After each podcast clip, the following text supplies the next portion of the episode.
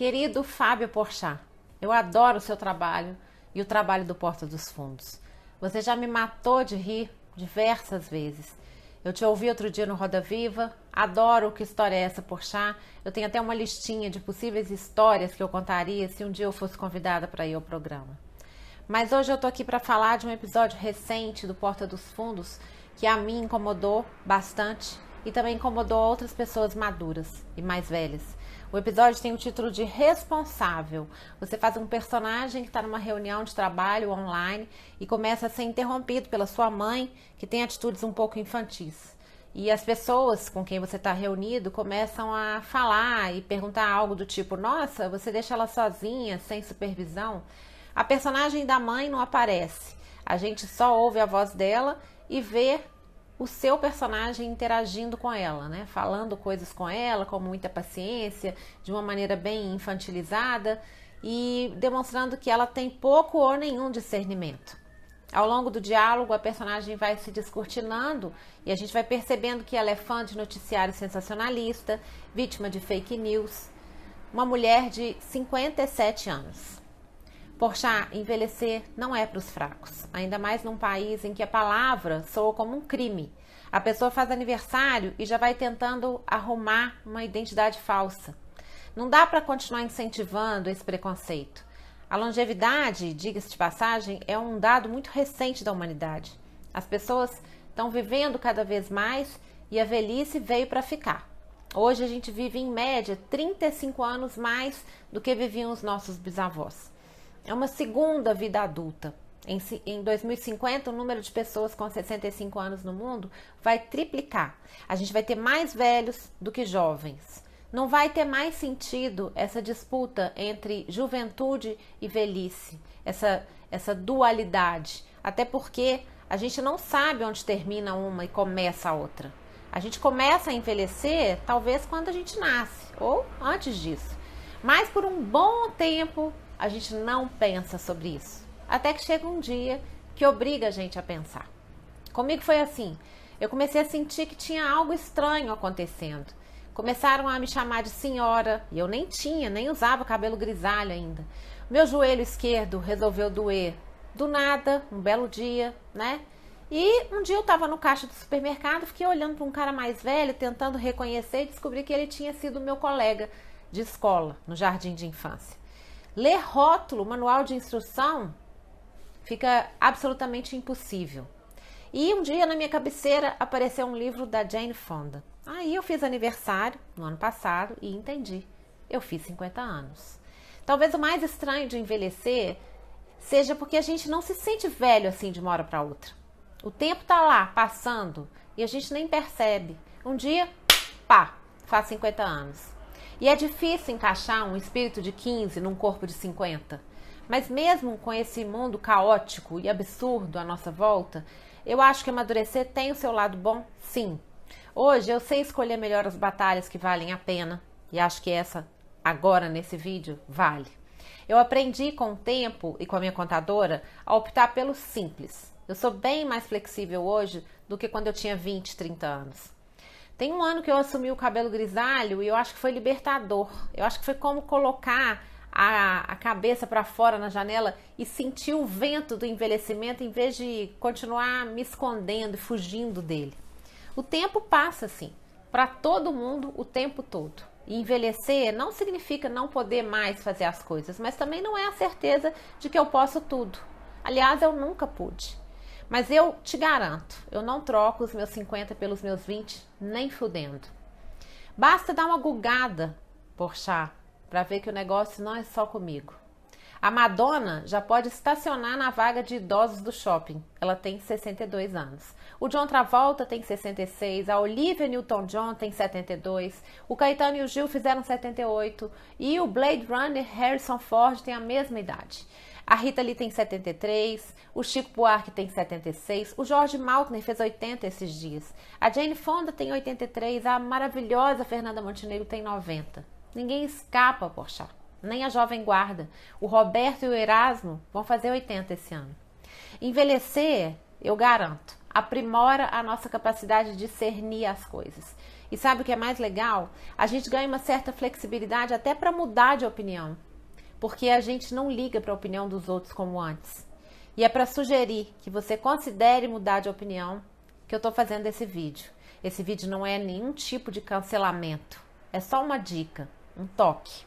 Esse estereótipo já era. Não existe uma velhice, existem várias. E uma pessoa, quando envelhece, ela não deixa de ter a personalidade que ela sempre teve. Talvez seja o contrário, talvez ela apure, ela se torne cada vez mais quem ela é.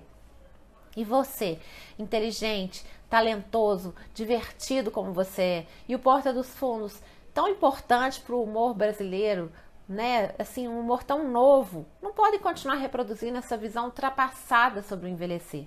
Você tem 37 anos. Eu tinha essa idade quando comecei a fazer um blog, aliás, dois, e depois disso fiz várias coisas. As melhores coisas que eu fiz na minha vida profissional e também na minha vida pessoal foram feitas exatamente nos últimos 13 anos.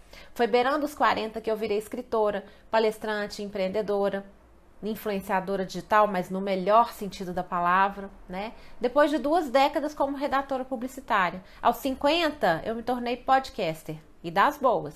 E eu acho que eu tô cada vez melhor.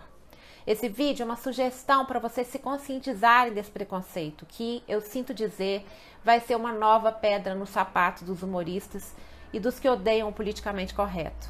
Mas fazer o quê?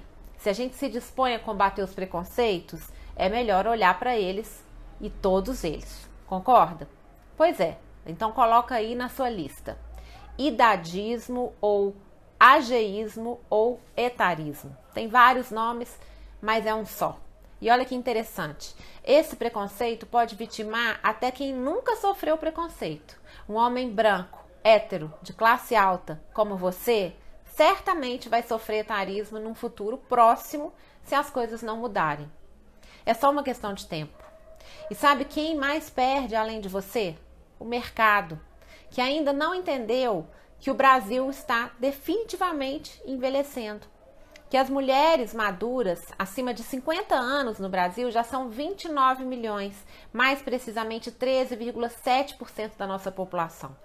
As mulheres maduras respondem por 50% do consumo global, mas muitas vezes sequer são consideradas nos briefings das grandes campanhas publicitárias uma miopia do mercado que prejudica o próprio mercado. Para vender produtos para as mulheres maduras, as marcas usam mulheres jovens. Ou pior, poucas marcas produzem para esse mercado capaz de responder a um potencial desse tamanho de consumo. O mercado de trabalho também perde com o etarismo. Segundo um relatório da Mature Jobs, 48% das mulheres no Brasil afirmam ter sofrido discriminação no trabalho por conta da idade.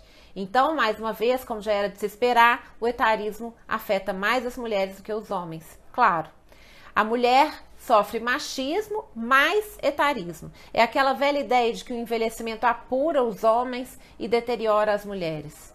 Que bobagem, gente. De novo, o mercado perde com isso. A mulher madura de hoje é bem diferente da mulher madura das décadas anteriores. E aqui não tem nenhum juízo de valor.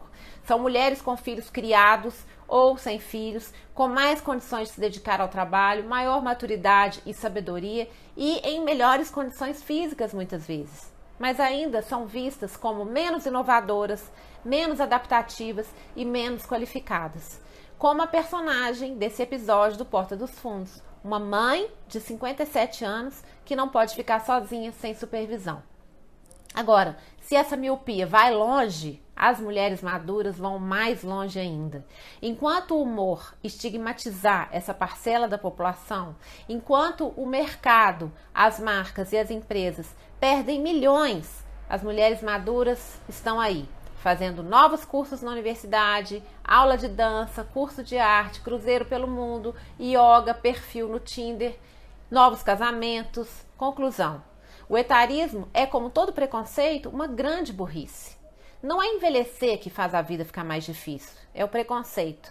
É ficar aguentando piada das pessoas durante uma pandemia que já matou muita gente jovem e da qual muitos idosos saíram curados e fortes.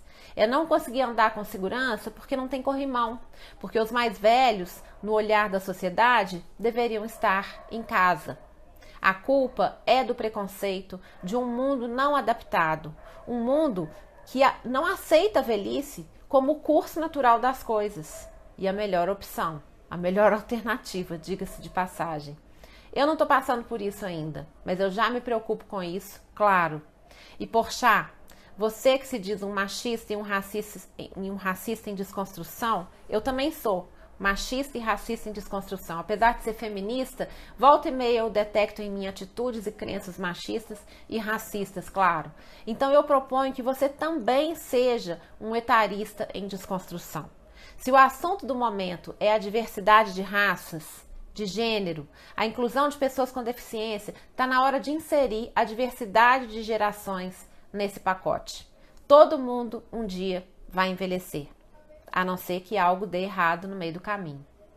E eu sei que o humor exagera as coisas para conseguir ser mais eficaz, mas eu acho que vocês, talvez por serem jovens, estão um pouco distantes e precisam atualizar seu ponto de vista sobre as mulheres e homens de 50, 60, 70, 80, 90. Atualiza, Porchat, atualiza Porta dos Fundos. Porque de uma coisa eu tenho certeza: o que envelhece mesmo é essa obsessão pela juventude. Um beijo.